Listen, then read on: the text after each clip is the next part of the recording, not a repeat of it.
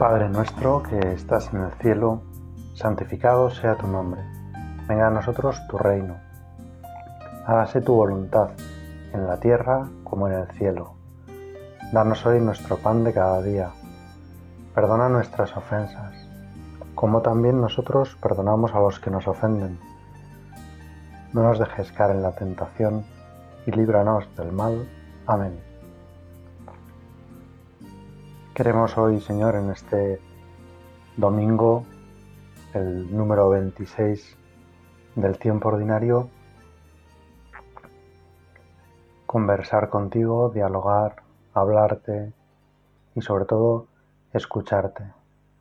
Y qué mejor que escuchar tus palabras en el Evangelio que escucharemos, que se proclamará hoy en la Santa Misa.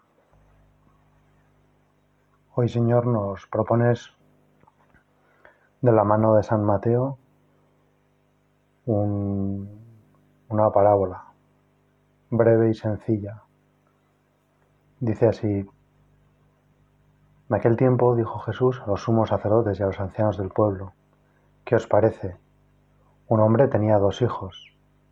Se acercó al primero y le dijo, Hijo, Ve hoy a trabajar en la viña. Él le contestó, no quiero. Pero después se arrepintió y fue. Se acercó al segundo y le dijo lo mismo. Él le contestó, voy señor, pero no fue. ¿Quién de los dos cumplió la voluntad de su padre? Contestaron, el primero.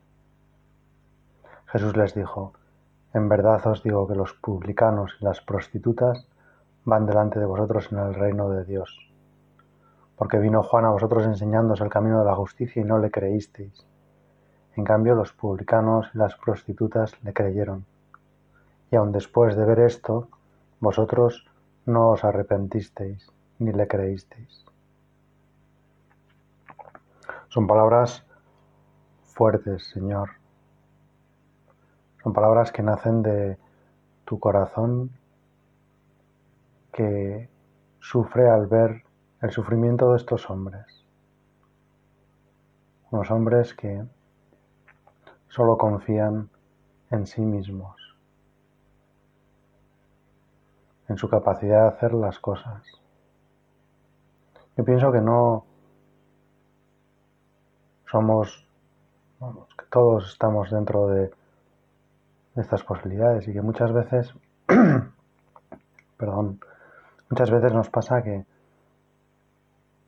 cuando recibimos una inspiración, una llamada del Señor a hacer algo,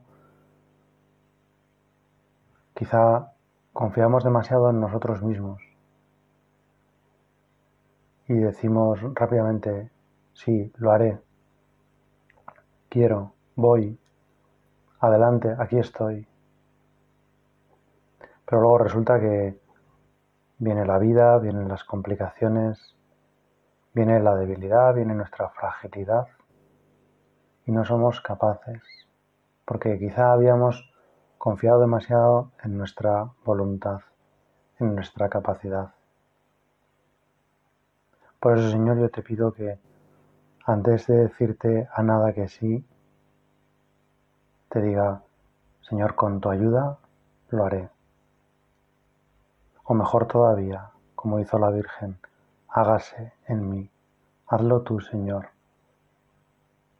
Sé tú el que actúe en mi interior, el que me transforme. Podemos decirte ahora, Señor, con San Agustín, Señor, dame lo que me pides y pídeme lo que quieras. Con tu gracia, con tu ayuda, Señor, podré podremos, como te dicen Santiago y Juan, podéis beber el cáliz que yo he de beber. Podemos. Luego los dos escaparán corriendo de la cruz y solo San Juan, llevado de la mano de la Virgen María, será capaz de estar al final en la cruz. Sin embargo, el Señor como se arrepintieron, les dio luego la fuerza. Y Santiago fue el primer apóstol que dio la vida por Jesucristo. Y Juan la dio hasta el final. Señor, gracias por este Evangelio, gracias por estas palabras que nos llenan de esperanza. Porque muchas veces a nosotros, pues lo primero que nos sale es no quiero. Como el primer hijo de esta parábola.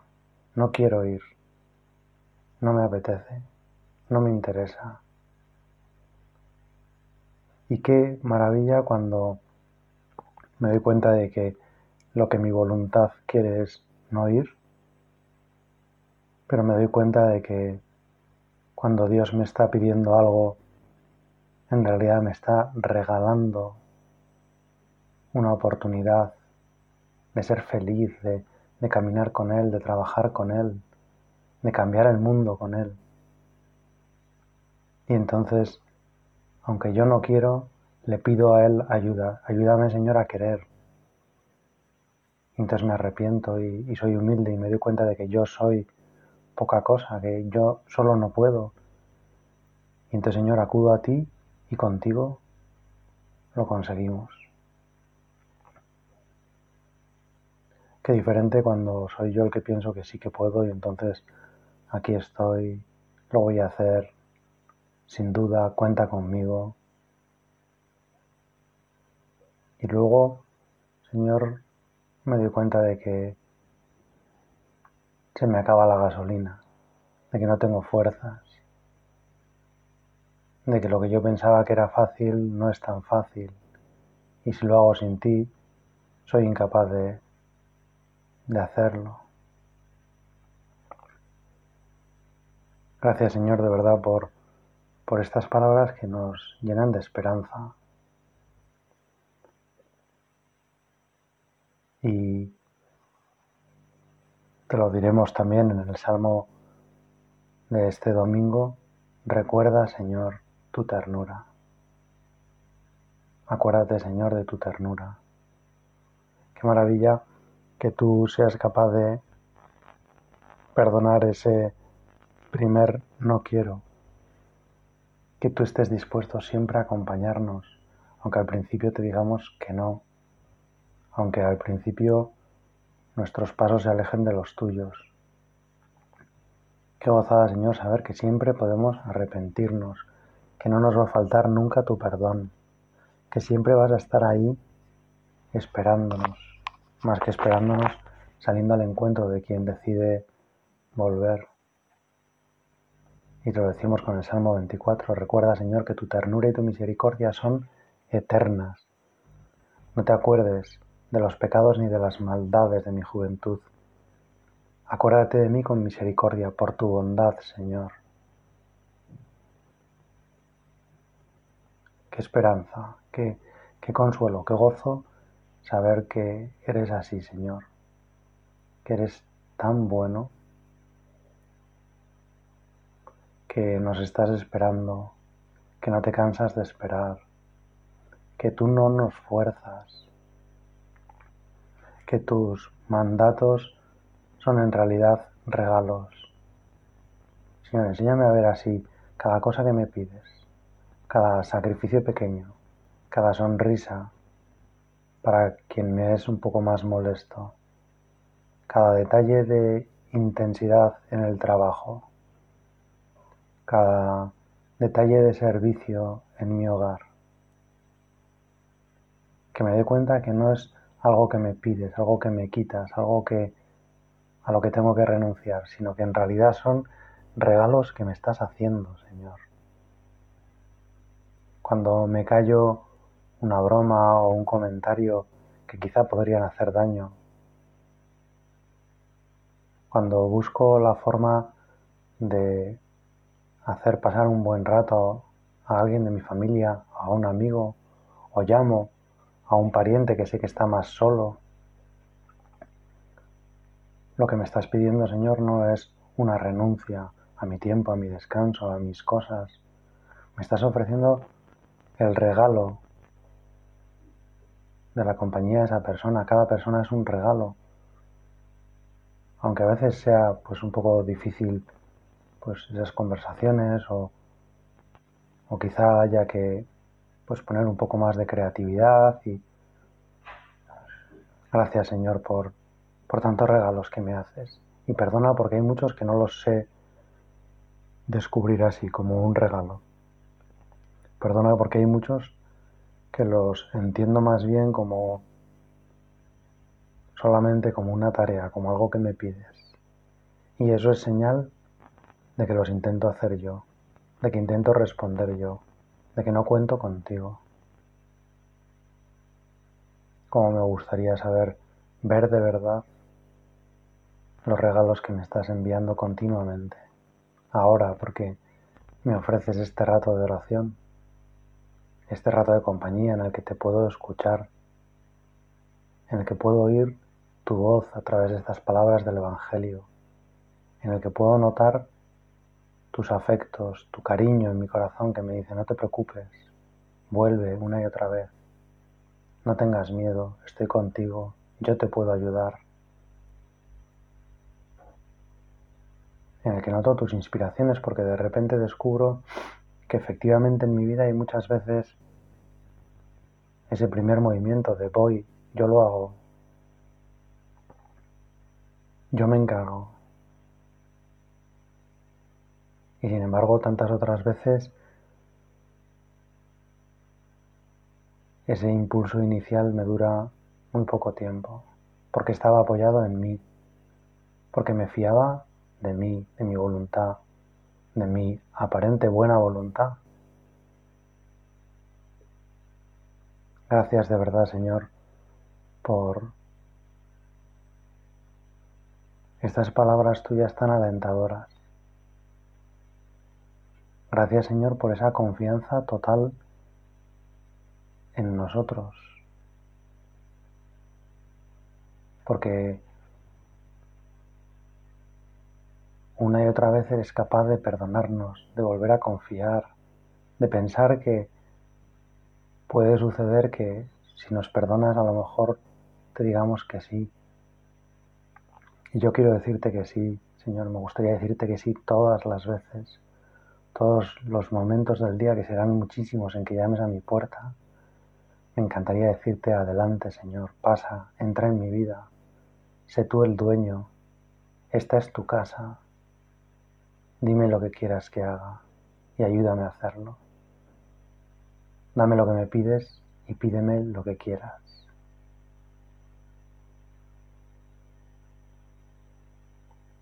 En el Antiguo Testamento hay un momento en que el Señor enseña a, través de Moisés al pueblo sus leyes, los diez mandamientos la alianza, el contenido de la alianza.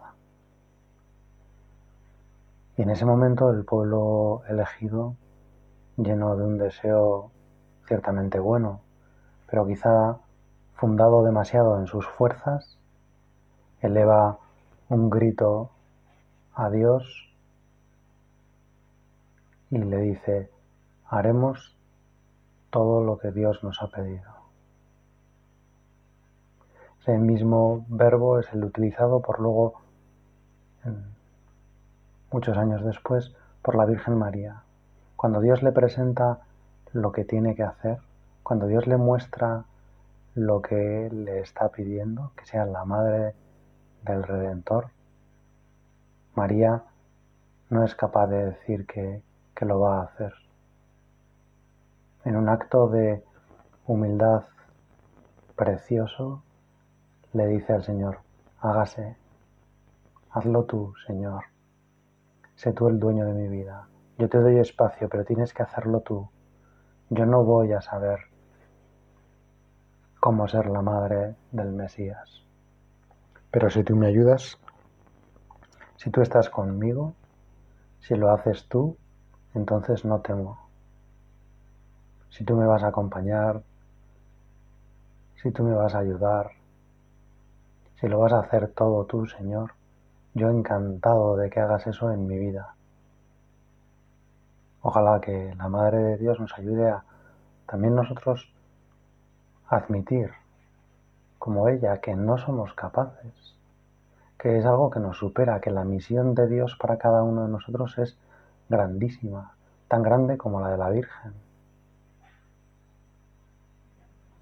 Y que por eso no nos queremos apoyar en nuestras fuerzas, no queremos ser como tan rápidos, decir voy. Queremos ser humildes para reconocer que tantas veces no queremos, que tantas veces sospechamos de Dios, que sospecho de ti, Señor, cuando me pides algo.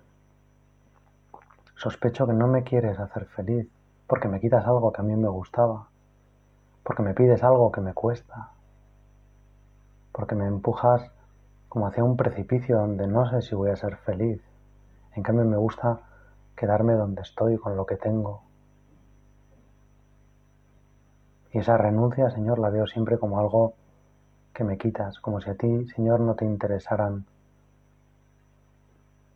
mis cosas, como si a ti, Señor, no te interesara mi felicidad, sino todo solo te interesaran tus mandamientos, lo que tú quieres. Señor, hazme ver que no es así, que si hay alguien que no le importa lo suyo, eres tú, que si hay alguien que ha renunciado a todo lo suyo, eres tú, que si hay alguien que ha dejado de lado todo interés personal eres tú. Que si hay alguien que busca mi felicidad y lo hace hasta el final, eres tú, Señor, incluso más que yo. Te interesa mi felicidad más que a mí. Estás dispuesto a dar por mi felicidad mucho más que yo.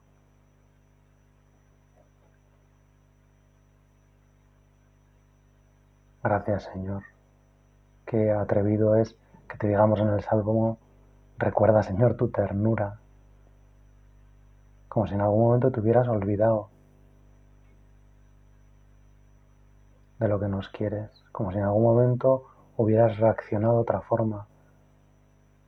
Somos nosotros los que tenemos que recordar lo tierno que eres, lo bueno que eres, lo delicado que eres, lo respetuoso que eres.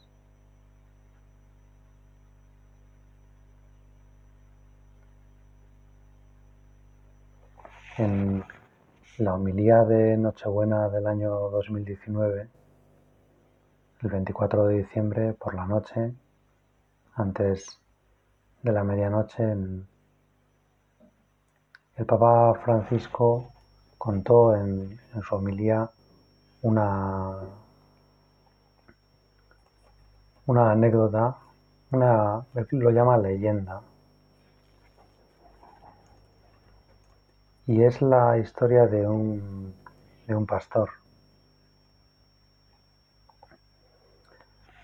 La voy a leer porque la narra el Papa con una delicadeza y, y no es muy larga y me parece que, que, nos puede ayudar en nuestro rato de oración. Dice así, casi al final de su homilía.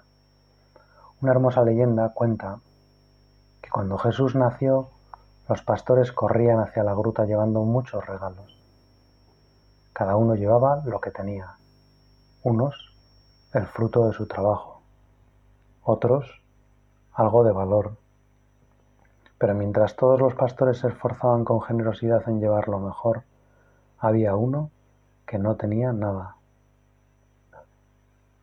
Era muy pobre, no tenía nada que ofrecer. Y mientras los demás competían en presentar sus regalos, él se mantenía apartado con vergüenza. En un determinado momento, San José y la Virgen se vieron en dificultad para recibir todos los regalos, muchos, sobre todo María, que debía tener en brazos al niño. Entonces, viendo a aquel pastor con las manos vacías, le pidió que se acercara y le puso a Jesús en sus manos. El pastor, tomándolo, se dio cuenta de que había recibido lo que no se merecía que tenía entre sus brazos el regalo más grande de la historia. Se miró las manos y esas manos que le parecían siempre vacías se habían convertido en la cuna de Dios. Se sintió amado y superando la vergüenza comenzó a mostrar a Jesús a los otros, porque no podía solo quedarse para él el regalo de los regalos. Y termina el Papa esa homilía tan bonita diciendo, querido hermano, querida hermana, si tus manos te parecen vacías, si ves tu corazón pobre en amor, esta noche es para ti. Se ha manifestado la gracia de Dios para resplandecer en tu vida. Acógela y brillará en ti la luz de la Navidad. Señor, cuántas veces mis manos me parecen vacías. Cuántas veces voy a intentar ofrecerte algo y resulta que al final no sé más que ofrecerte la rabieta. Solo decía una vez San José María que a veces solo podemos ofrecerle a Dios la rabieta de no haber sabernos no haber sabido vencernos en un detalle tan pequeño. ¿Cuántas veces yo, Señor, te digo que sí y luego es que no? Y lo único que tengo para ofrecerte es eso, que no he sabido, Señor. Que he preferido, también lo decía San José María, las bellotas, la comida de los cerdos, como el hijo pródigo que quería saciarse de la comida de los cerdos y ni eso le daban. Mis manos, Señor, están vacías. Ahora mismo pienso, Señor, que tengo para ofrecerte y es tan poco. Pero si tú me ayudas, si tú me das ese regalo, si acojo la luz de la Navidad, que es la luz de todos los días, que es la luz de tu vida que me regalas, si me dejo hacer, si en lugar de decir voy, te digo, vamos Señor, acompáñame, llévame, llévame en volandas, llévame en tus brazos, porque yo no voy a saber hacerlo. Porque yo tengo siempre la mirada manchada, porque yo siempre veo las cosas solo desde mi punto de vista, porque solo me apoyo en mí, porque solo me busco a mí tantas veces. Y me gustaría, Señor, apoyarme en ti, contar contigo, porque contigo, ¿cuántas cosas vamos a hacer? María podía haber pensado y haber en aquel momento en que recibió la llamada de Dios, haber pensado, ah, pues fenomenal, lo voy a hacer. Y hubiera sido realmente, pues María era una criatura excepcional, es una criatura, madre mía, eres una criatura excepcional, pero, pero hubiera sido eso, todo lo que María hubiera sido capaz de hacer, que sería mucho seguro. Pero qué diferencia cuando María en lugar de hacer ella le deja hacer a Dios. Y entonces Dios en ella hace maravillas y la llena de alegría. Y todas las generaciones la reconocen como bienaventurada, como feliz, como la mujer más feliz porque ha sobrepasado sus límites, porque no se ha limitado a darse ella, sino que nos ha dado a Cristo. Cristo se nos ha dado a través de ella, porque ella ha dejado que Cristo pasara, porque ella ha renunciado a ser ella misma la que hacía las cosas, porque ha dejado que Cristo se sirviera de ella para llenarnos de alegría, porque se sintió con las manos vacías, porque se puso se turbó, se puso roja cuando Dios le echó esos piropos. Qué guapa estarías, madre mía. Cuando el ángel te dijo que eras la llena de gracia y tú te turbaste. Cuando te pondrías un poquitín roja y entonces estarías todavía más guapa. Gracias, madre mía, por haber dicho ese sí, por haber dicho que sí a lo que Dios quería, por haberte dejado embaucar para ese plan de Dios maravilloso. Y no es dejarte embaucar, sino dejarte más bien embarcar. Porque Dios no engaña, porque Dios no tiene trucos, porque Dios no viene a robarnos nada. Yo, Señor, quiero ser como ese pastor y quiero que no me dé vergüenza acercarme al portal con las manos vacías, porque entonces me llevaré el mejor regalo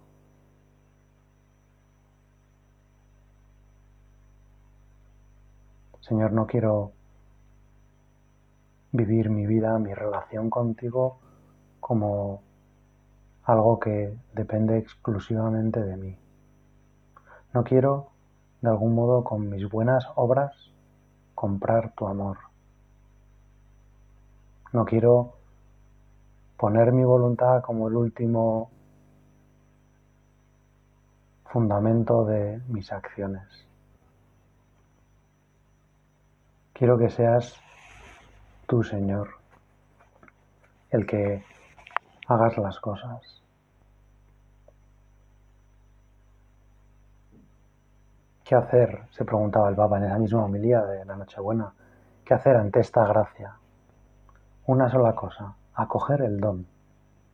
Antes de ir en busca de Dios, dejémonos buscar por Él, porque Él nos busca primero. No partamos de nuestras capacidades, sino de su gracia, porque Él es Jesús, el Salvador.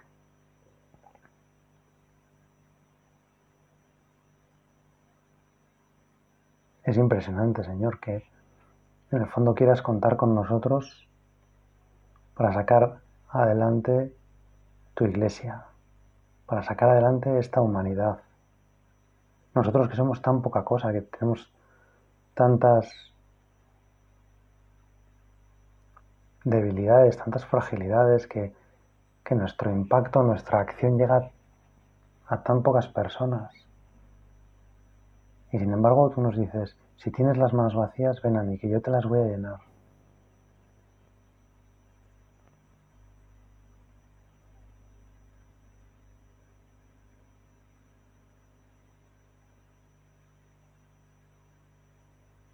Tu Señor no, no vienes como a, robarnos o a pedirnos algo a cambio de tu amor. ¿Cuántas veces, decía el Papa, Pensamos que Dios es bueno si nosotros somos buenos.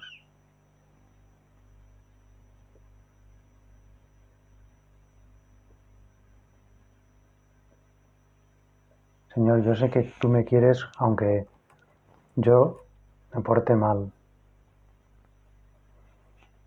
aunque yo no sea capaz de darte todo lo que me gustaría darte.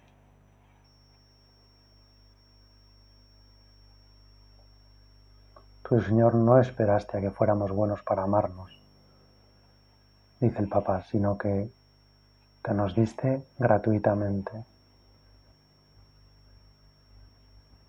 Así es como queremos acoger el don de la gracia. Y termina el Papa diciendo ese párrafo, y la santidad no es sino custodiar esta gratuidad. Yo, Señor, quiero convertirme en un experto en tu gratuidad, una persona agradecida, alguien que sabe que no tiene nada y que lo ha recibido todo de Dios y que deja que Dios actúe a través de su vida. Yo quiero hacerme como la Virgen María, Señor, un alma entregada a ti, a tu voluntad, pero entregada a tu voluntad, Señor, para que tú la hagas. Si es tu voluntad, lo tienes que hacer tú. Yo no puedo sustituirte. Yo solo puedo dejarte que hagas en mí lo que tú quieras. Y eso implica que muchas veces tendré que pedirte perdón porque lo he intentado hacer yo y no me ha salido. Y tendré que volver a ponerme en tus manos. Y el pedir perdón en parte es eso, es pedirte, Señor, que vuelvas a hacer presente tu don. Que vuelvas a hacerte presente tú, que yo no he sabido, que he preferido lo mío. Pues a tu Madre bendita, que lo dijo tan bien, que nos lo ha hecho ver tan claro, le pedimos eso, que se haga en nosotros tu palabra. Señor, que en nosotros Cristo se haga carne de nuestra carne, vida de nuestra vida, para que así a través de nosotros Cristo llene de alegría y de su amor este mundo. Dios te salve María, llena eres de gracia, el Señor es contigo. Bendita tú eres entre todas las mujeres y bendito es el fruto de tu vientre Jesús. Santa María, Madre de Dios, ruega por nosotros pecadores, ahora y en la hora de nuestra muerte. Amén.